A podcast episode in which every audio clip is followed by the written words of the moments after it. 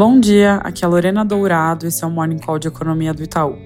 Começando pelos Estados Unidos, dado mais importante essa semana vão ser as vendas no varejo que saem amanhã e, se as nossas contas estiverem certas, devem ver um modesto crescimento de 0,5% no mês de abril, com vendas de automóveis em nível elevado, mas sendo compensadas por serviço de alimentação mais fraco.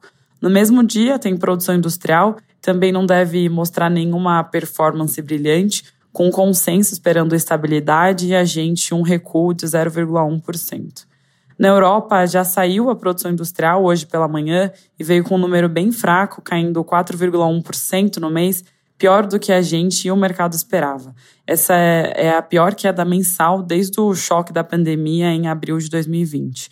Olhando por país, as quedas mais significativas ficaram com a Alemanha e a Irlanda, e por grande categoria, a produção de bens de capital caiu mais de 15%. Pela China, hoje à noite a gente tem dado de atividade importante, como produção industrial, vendas no varejo e investimento em ativos fixos.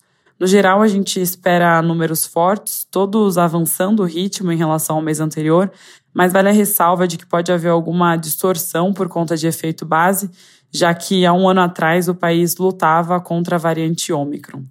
Aqui no Brasil, surpresa altista no IPCA de abril, que saiu na sexta-feira, com o dado avançando 0,61% no mês, ante consenso em 0,55% e nossa projeção em 0,58%. São 12 meses chegando a 4,2%. A leitura do mês veio pressionada pelos reajustes de medicamentos e alimentos, e o índice de difusão, aquele que mede quantos itens subiram no mês, acelerou de 60% para 66%.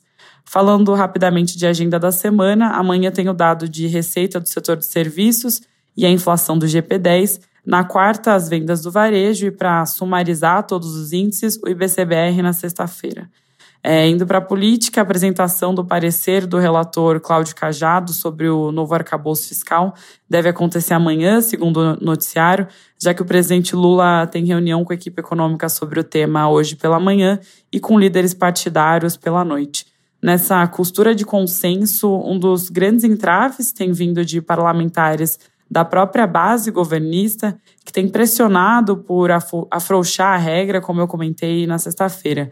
Segundo o jornal CNN, o líder do blocão na Câmara, o Felipe Carreiras, prevê que o projeto seja aprovado na casa com mais de 340 votos, bem acima dos 257 necessários.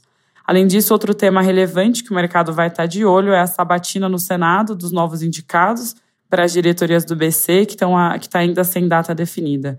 Mudando de assunto, noticiário do final de semana repercutiu a entrevista de Roberto Campos Neto à CNN, onde ele comentou que o diretor que pensa de forma diferente faz parte do jogo, se referindo a Galípolo, e que o ministro Haddad está no caminho certo com um esforço grande do lado fiscal. Ele também disse que o fato da taxa de juros estar alta não é culpa do BC, dado que a instituição tem feito seu trabalho de forma técnica buscando controlar a inflação.